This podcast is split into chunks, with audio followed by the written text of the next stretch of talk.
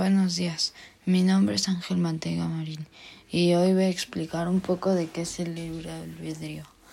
Pues bueno, el libre albedrío eh, es la toma de decisión y como explicaba en el video que nos mostró el profesor, eh, es eh, tú tomas la decisión, pero tú sabes qué va a pasar. El libre albedrío es la libertad que tú tienes y tú decides cómo quieres que te vaya.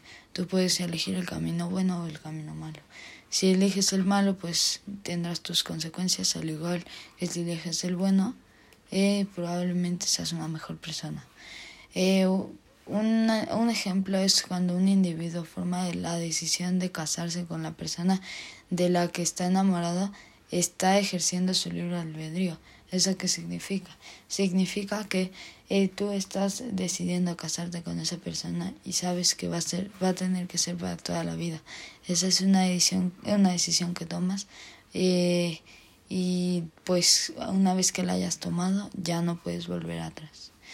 Eh, cuando una persona elige disfrutar de la compañía de otras personas, a la que considera amistades con las que sostiene una relación de afecto recíproco eh, basado en el respeto y la admiración.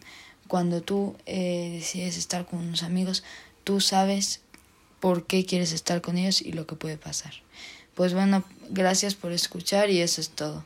Adiós.